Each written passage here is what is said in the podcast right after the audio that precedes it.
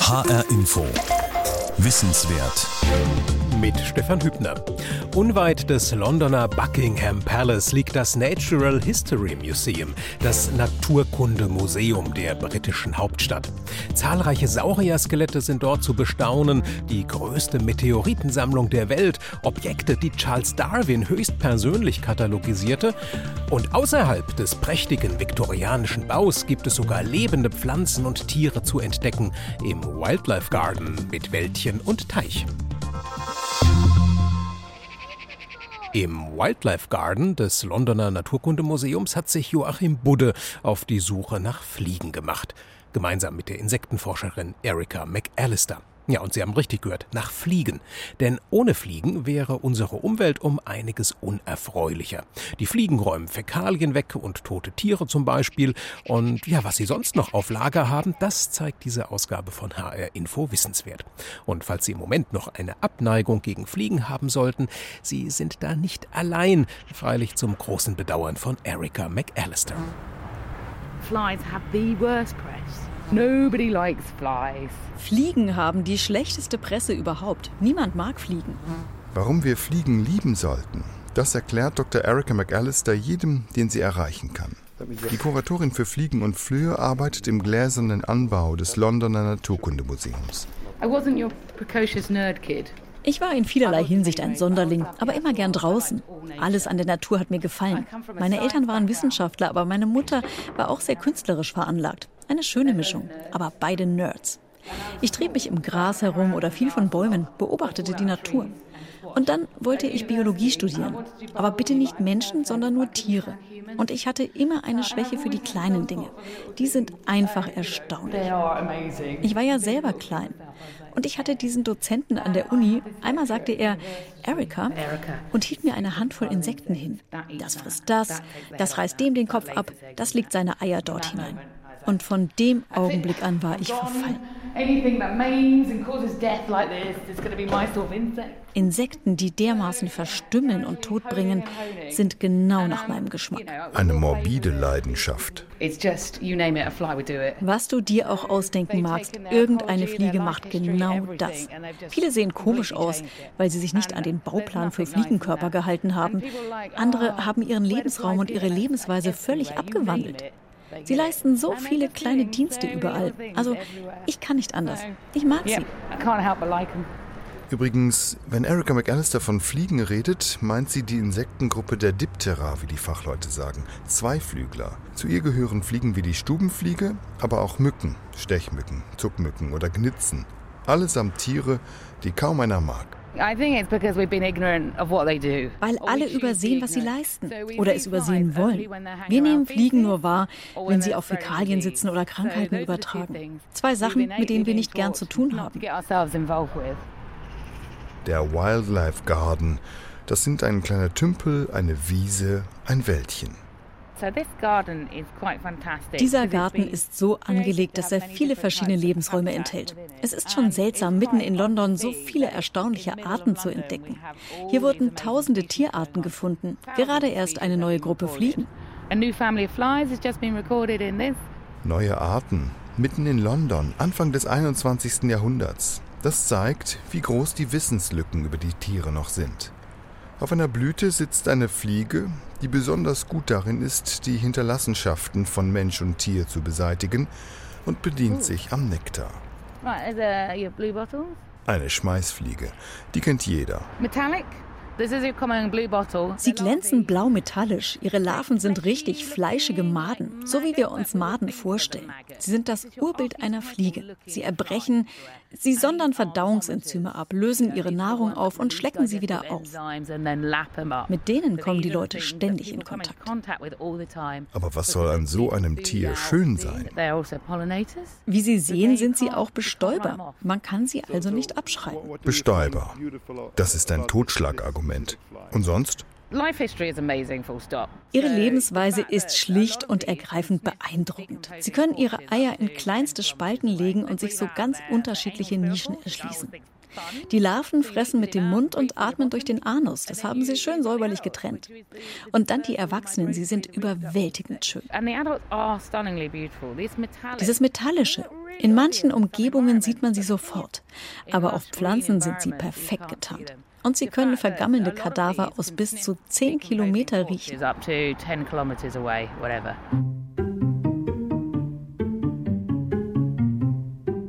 Wie schnell Schmeißfliegen Kadaver aufspüren, weiß Professor Martin Hall. Schon von Berufswegen. Der Experte für forensische Entomologie nutzt eine Methode, die weit über 100 Jahre bekannt ist. Die Fliegenuhr. We use the gold standard indicators blowflies because they are the ones that find the body most quickly. Als Goldstandard verwenden wir Schmeißfliegen, weil die eine Leiche als erste aufspüren. Auf den toten Körper legt das Schmeißfliegenweibchen seine Eier. Wenn die Larven schlüpfen, beginnt die Fliegenuhr zu ticken.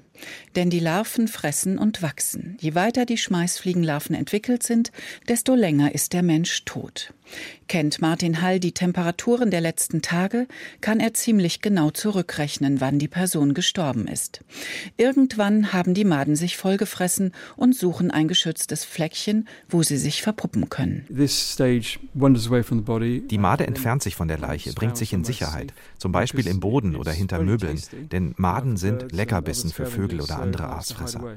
Dann zieht sich der Körper der Larve zusammen und wird zu einem weißen Ding, das wie ein Rugbyball geformt ist. Über die nächsten zwölf Stunden dunkelt die Puppe, wird erst orange, dann hellbraun und schließlich dunkelbraun, sodass man von außen nicht mehr erkennen kann, was drinnen passiert. Martin Hall steht in seinem Labor am Naturkundemuseum in London. Er hält ein Glas hoch, in dem lauter solche braune, nicht einmal einen Zentimeter große Würstchen in Alkohol schwimmen. Dabei geschieht sehr viel im Inneren der Puppe. Martin Hall hat das schon vor Jahren festgestellt. Er machte damals eine Röntgenaufnahme einer frischen Schmeißfliegenpuppe. Auf dem Bild sah ich, dass die Puppe im Prinzip noch eine Larve war. Ich konnte keinerlei Gewebetypen der erwachsenen Fliege in ihr unterscheiden. Als ich drei Stunden später wiederkam und erneut ein Röntgenbild machte, konnte ich schon den Kopf, den Vorderleib und den Hinterleib und die Beine erkennen. Das war mein Heureka-Moment in der Wissenschaft. Die Entwicklung geht wirklich erstaunlich schnell. Es dauert gerade einmal anderthalb Stunden. Das ist weniger als ein halbes Prozent der Zeit, die das Insekt in der Puppe zubringt. Less than half a percentage of the whole time the insect will spend inside the puparium. Denn eine Fliege verpuppt sich für bis zu 14 Tage. 14 Tage lang ist die Fliegenuhr also unbrauchbar. Bislang zumindest. Denn Daniel Martin Vega aus Martin Halls Team hat Fliegenpuppen immer wieder geröntgt während dieser 14 Tage. Zu Beginn sieht man im Innern der Puppe nur Fettgewebe und eine Art Sack. Das ist der Darm des erwachsenen Tieres. Und darin sieht man eine weiße Masse. Das ist, was vom Darm der Larve und ihren Organen übrig ist. Bis auf das Gehirn hat sie sich vollständig aufgelöst und formt jetzt komplett neue Organe. In den ersten anderthalb Stunden stellt die Puppe also ihre äußere Gestalt fertig. Danach baut sie auch ihr Inneres komplett um. Und das dauert, weil eine erwachsene Fliege ganz anderes leisten muss als eine Made. Das Gehirn zum Beispiel muss die Informationen verarbeiten können, die die großen Augen liefern. Und das Insekt benötigt Muskeln fürs Fliegen. Was wann passiert, diesen zeitlichen Ablauf hat Daniel Martin Vega genau nachgezeichnet und so der Fliegenuhr die fehlenden Stundenstriche hinzugefügt. Diese Arbeit hat direkten Nutzen, etwa für die Arbeit der Polizei, sagt Martin Hall. We do research here on wir forschen hier an Fragen, die uns helfen, die Polizei zu unterstützen. Wir machen solche Grundlagenforschung und wir arbeiten an echten Fällen mit. Jetzt können auch Fliegenpuppen den Ermittlern wertvolle Informationen liefern. Davon werden forensische Entomologen und Ermittler auf der ganzen Welt profitieren, auch in Hessen.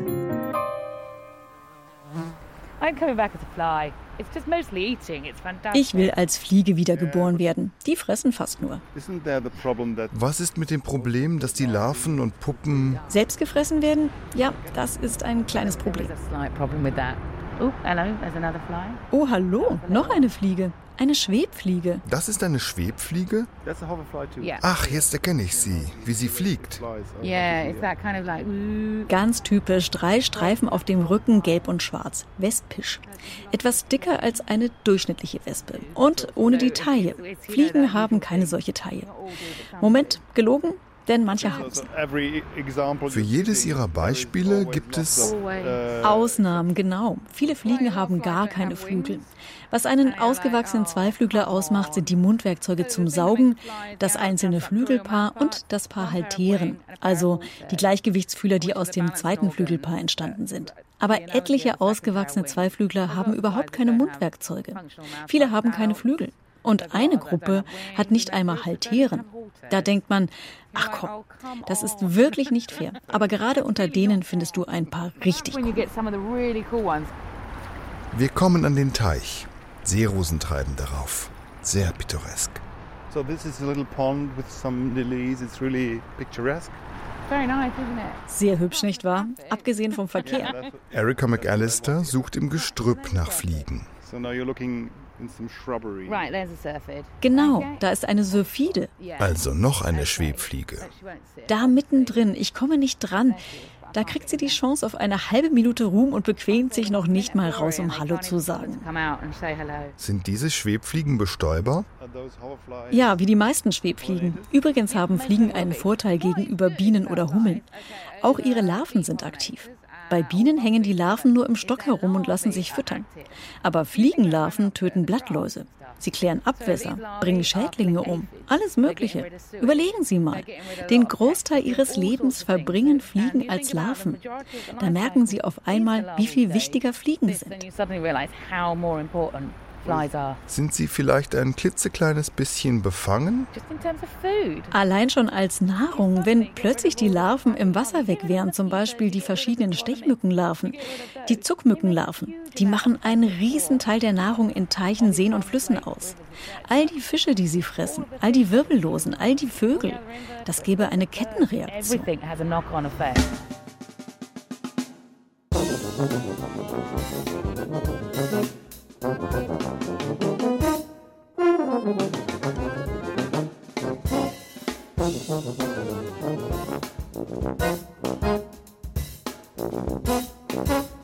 Die gemeine Hausmücke Culex pipiens gibt es so gut wie überall auf der Welt.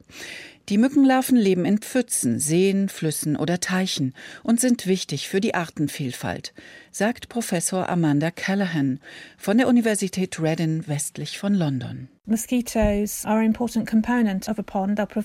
Sie sind Nahrung für viele Wirbellose, für Fische und als Erwachsene auch für Vögel, Fledermäuse oder Spinnen. Mückenlarven sind einfach eine gute Kost. Denn sie sind recht eiweißreich. Mückenlarven reinigen das Wasser. Sie fressen kleine Algen, die im Wasser herumschwirren oder am Boden oder an Pflanzen kleben. Neuerdings allerdings auch Mikroplastik. Kleine Teilchen, weniger als fünf Mikrometer groß. Ein menschliches Haar ist zehnmal so dick.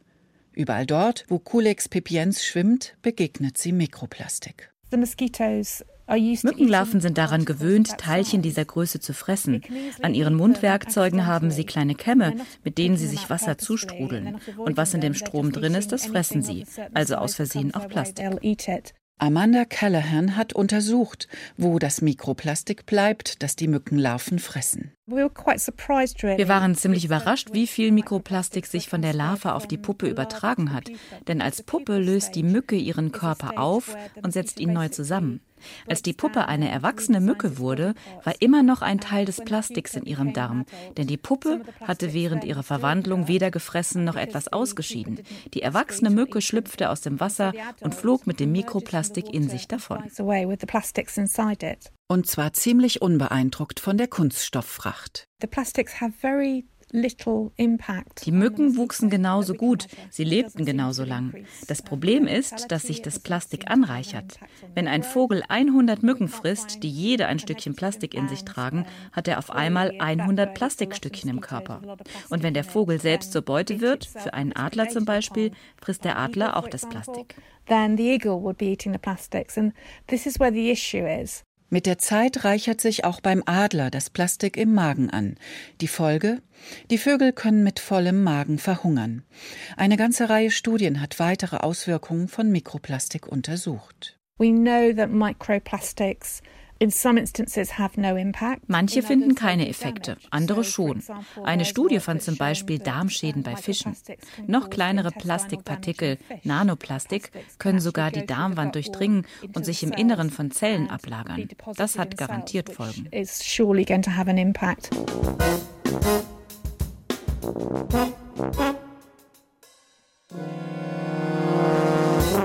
Wasp, Bee. Wespe, Biene, Oh, that's a bee. Ach, das ist eine Biene? Ja. Right, that's a little fly. So this is Ah, da ist eine kleine Fliege, eine Tanzfliege. Sehr langer Saugrüssel. Die fressen Pflanzen und auch andere Insekten. Übrigens, Fliegen fangen vieles, was sie nicht mögen in ihrem Garten. Zum Beispiel? Viele Wespen. Es gibt Fliegen, die greifen sie an. Ich dachte, es sei gerade umgekehrt. Ich hab's ja gesagt. Trau niemals einer Fliege. Immer wenn du denkst, du kennst sie, zack. Viele Raubfliegen erledigen Wespen haufenweise. a lot of the wasps. Flies will attack them. Wie schaffen sie das? Sie sind extreme Flugkünstler, die Bestien der Fliegerwelt. Denn Fliegen haben Gleichgewichtsfühler. Davon war ja schon die Rede. Die allermeisten Insekten besitzen ein zweites Flügelpaar. Bei den Zweiflüglern sind daraus die sogenannten Halteren entstanden. Die helfen ihnen, viel akrobatischer zu fliegen als die anderen Insekten. Sie können rollen, gieren, Loopings, Rückwärtsfliegen, Senkrechtstarts. Außerdem können sie auf Sinnreize schneller reagieren als andere Arten. Libellen können toll fliegen. Wir haben haufenweise Libellen in der Sammlung als Beute von Raubfliegen.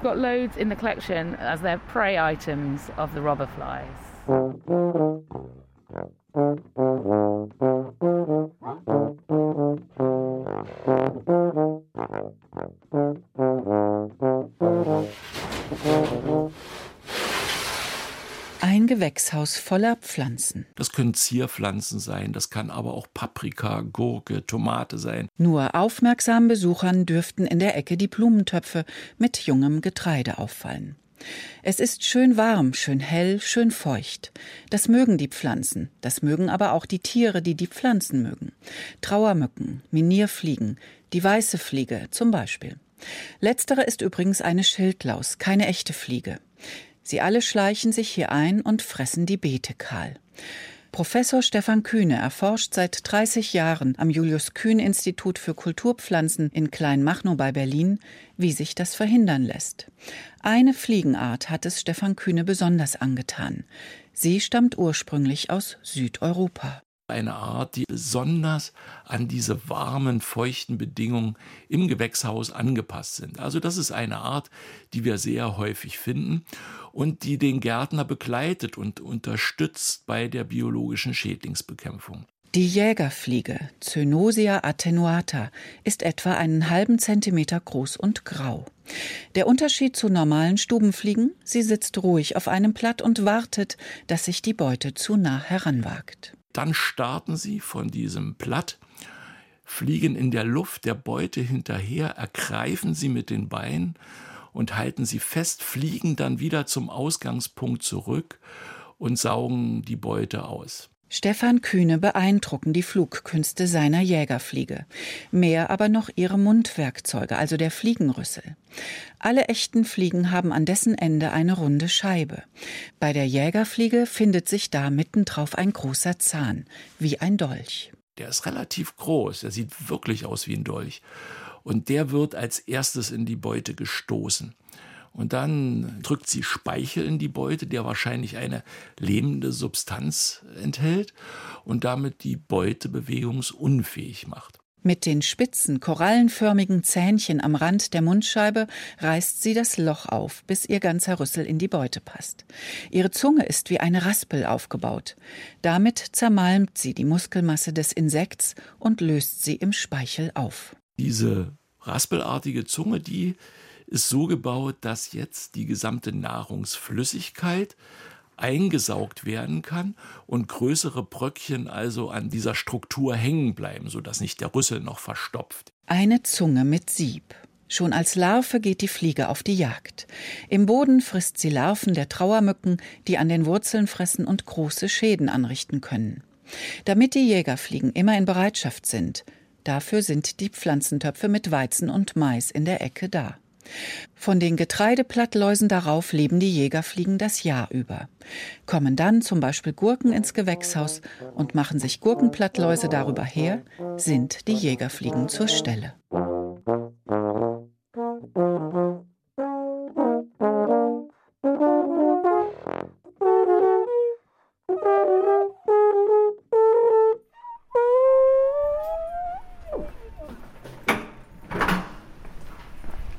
Also sind wir jetzt im Inneren dieses eiförmigen im Kokon. Den Kokon nennen sie im Londoner Naturkundemuseum dieses Gebilde aus hellem Sichtbeton, sowie die Puppenhülle, die heranwachsende Fliege vor Widrigkeiten der Außenwelt schützt, behütet der fensterlose Betonmantel eine der größten Insektensammlungen der Welt. Unvorstellbare 22 Millionen Insektenproben lagern dort. Manche Exemplare sind 300, 400 Jahre alt, verteilt auf sechs Etagen. So, here we've just got a drawer with a range of flies. In dieser Schublade ist ein ganzes Sortiment Zweiflügler zu sehen, also Fliegen und Mücken. Diese hier zum Beispiel ist fast so groß wie meine Hand. Das ist eine Schnake. Anderswo sagt man auch Schneider zu diesen Langbeinern, die so zappelig fliegen. Manche Leute halten sie sogar für Spinnen mit Flügeln. Sie hat alle Merkmale eines Zweiflüglers, ein Flügelpaar und dahinter erkennt man die knubbeligen Halteren und die langen Mundwerkzeuge. Gleich daneben, was aussieht wie eine winzige plattgedrückte Spinne, das ist eine Fliege ohne Flügel. Ein Fledermausparasit. Einfach hinreißend. Als hätte ein Floh etwas mit einer Zecke gehabt.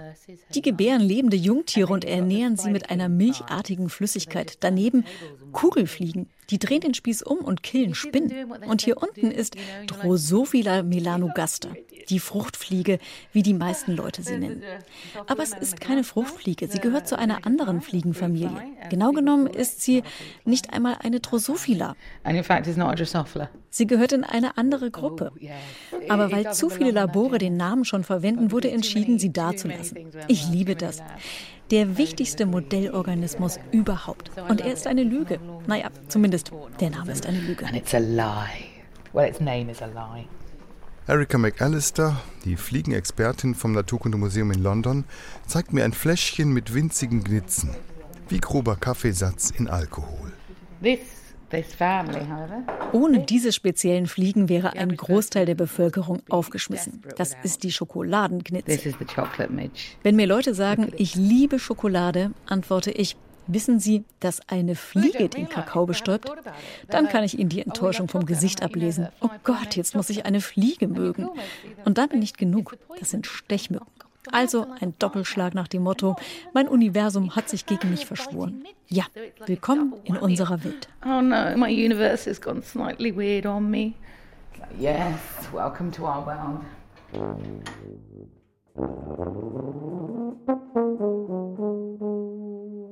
Würden Sie jemals eine Fliege erschlagen? Auf jeden Fall. Also Fliegen sind natürlich Krankheitsüberträger, das darf man nicht vergessen. Would you ever swat a fly? Uh, I guess I have. Habe ich vermutlich schon. Ich versuche aber, sie zu fangen, statt sie zu erschlagen. Meist verscheuche ich sie. Grundsätzlich also nicht erschlagen. Es ist besser für die Wissenschaft, wenn wir sie sammeln. It's better for science that we just collect them. Viele Leute sehen in ihnen nur Ungeziefer. Sie betrachten Insekten fast wie eine Wolke, nicht als Individuen, nicht als einzelne Arten mit unterschiedlichem Verhalten und Schönheit. With different behaviors and beauty. Natürlich haben alle Fliegen oder alle Insekten Berechtigung zum Leben, das ist ganz klar. Und die Funktion der Fliegen als Grundlage für die Nahrung anderer Lebewesen ist auf jeden Fall vorhanden. Im Naturhaushalt spielen sie eine entscheidende Rolle.